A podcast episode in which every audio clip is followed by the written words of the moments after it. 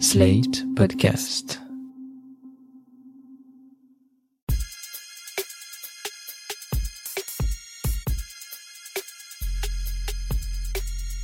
Salut chers auditeurs, salut chères auditrices, bienvenue dans Sans Algo l'actu. Je suis Mathilde Mélin, journaliste pour Slate.fr, petite vigie du monde du podcast et de ses actualités. Chaque jeudi, j'en sélectionne quelques-unes pour vous donner une meilleure compréhension de l'industrie du podcast et de ses enjeux. C'est parti pour l'actu de la semaine.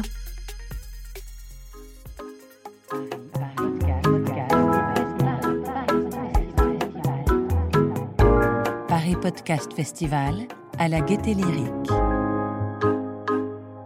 Le Paris Podcast Festival a dévoilé la sélection officielle de sa cinquième édition.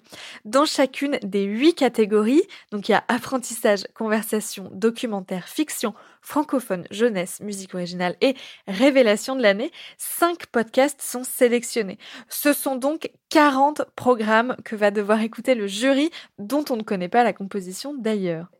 Cette année, pas de podcast sélectionné plusieurs fois comme l'an dernier, rappelez-vous, avec euh, Vénus Sépiletel la chatte, mais quelques producteurs qui tirent tout de même leur épingle du jeu. C'est notamment le cas de Spotify qui place trois productions en compétition avec Batman Autopsy en fiction, Meurice recrute en conversation et L'ombre en documentaire. Une assise qui fait déjà un peu râler du côté des indépendants, mais qui n'est pas étonnante quand on sait que la plateforme a produit pas moins de 15 productions originales la saison dernière. C'est plus que Binge Audio et Louis Media qui placent tout de même chacun deux productions en compète. Deux sélections aussi pour Slate Podcast qui concourt avec les compositions de Thomas Loupias pour Kintsugi de Nina Pareja en catégorie musique originale et avec un épisode de Mansplaining de Thomas Messias en catégorie apprentissage. À part ça, la sélection respecte à peu près l'équilibre des années précédentes. Quelques indépendants, quelques podcasts produits par des institutions culturelles ou des médias, une majorité de programmes belges et canadiens en catégorie francophone et surtout pas mal de podcasts qui traitent de questions féministes et d'identité. La sélection officielle résiste donc à la mode des podcasts d'influenceurs et autres capsules sonores de 3 minutes pour mettre en avant des productions très différentes les unes des autres et pas uniquement faites par des professionnels ou des gros studios, il faut quand même le noter. Pour découvrir les 40 programmes sélectionnés, rendez-vous sur le site du Paris Podcast Festival. C'est aussi là que vous pouvez voter pour le prix du public jusqu'au samedi 22 octobre à minuit. Les prix seront décernés le dimanche 23 à la Gaîté Lyrique à Paris. Non, une indexation à 5,8 ne dégrèvera jamais nos stock options. Pas juguler les réajustements périodiques du cash flow. Attendez, j'y comprends plus rien là, c'est trop rapide pour moi, j'ai mal à la tête. Un petit peu plus clair. Les OPA de la BE ne stoppent pas les PCI 016 TTC proposés par le CNDA à la SPJC. Je dis foncez, il n'y a aucun risque.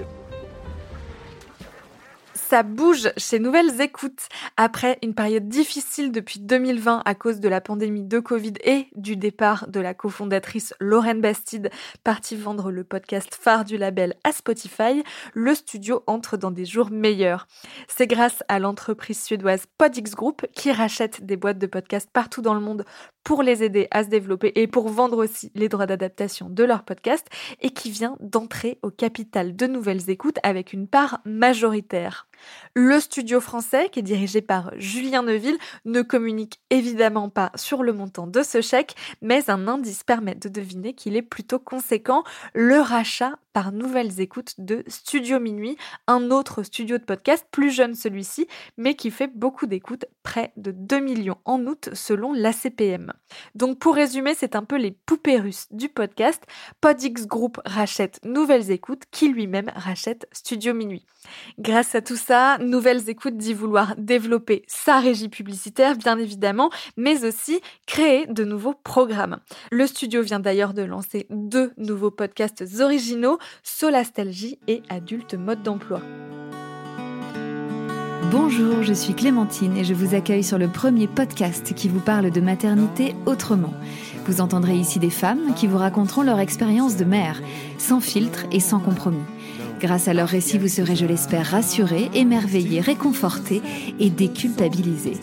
Bienvenue dans le merveilleux monde d'une maternité décomplexée. Bienvenue chez Bliss. Après des premières représentations à Paris, Lille, Bordeaux et Lyon, le spectacle Bliss Stories, adapté du podcast du même nom, revient pour quatre dates supplémentaires avant la fin de l'année.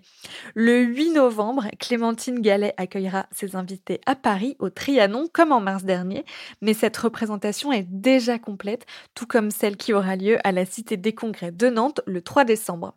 Pour découvrir ce spectacle féministe et émouvant autour de la grossesse, il faudra donc se rendre au Cirque Royal de Bruxelles le 22 novembre ou à la Halograin de Toulouse le 29. Les places sont vendues entre 32 et 42 euros. Le lien pour réserver est dans la description de cet épisode.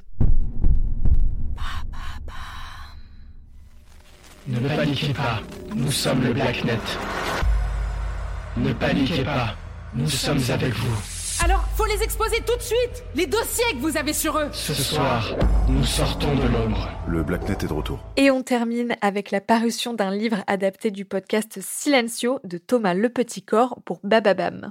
Le roman de 270 pages reprend l'intrigue du podcast sorti l'année dernière, le tumulte de l'élection présidentielle de 2037 sur fond de réalité augmentée, de Darknet et de montée de l'extrême droite.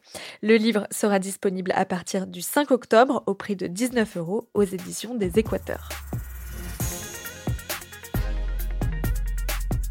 Merci d'avoir écouté cet épisode de Sans Algo L'Actu. Je vous donne rendez-vous demain pour une recommandation d'écoute et jeudi prochain pour plus d'actu du podcast. Sans Algo est un podcast de Mathilde Mélin, produit et réalisé par Slate.fr sous la direction de Christophe Caron et Benjamin Septem-Ours. Merci à Benjamin Septem-Ours pour l'enregistrement et le montage de cet épisode.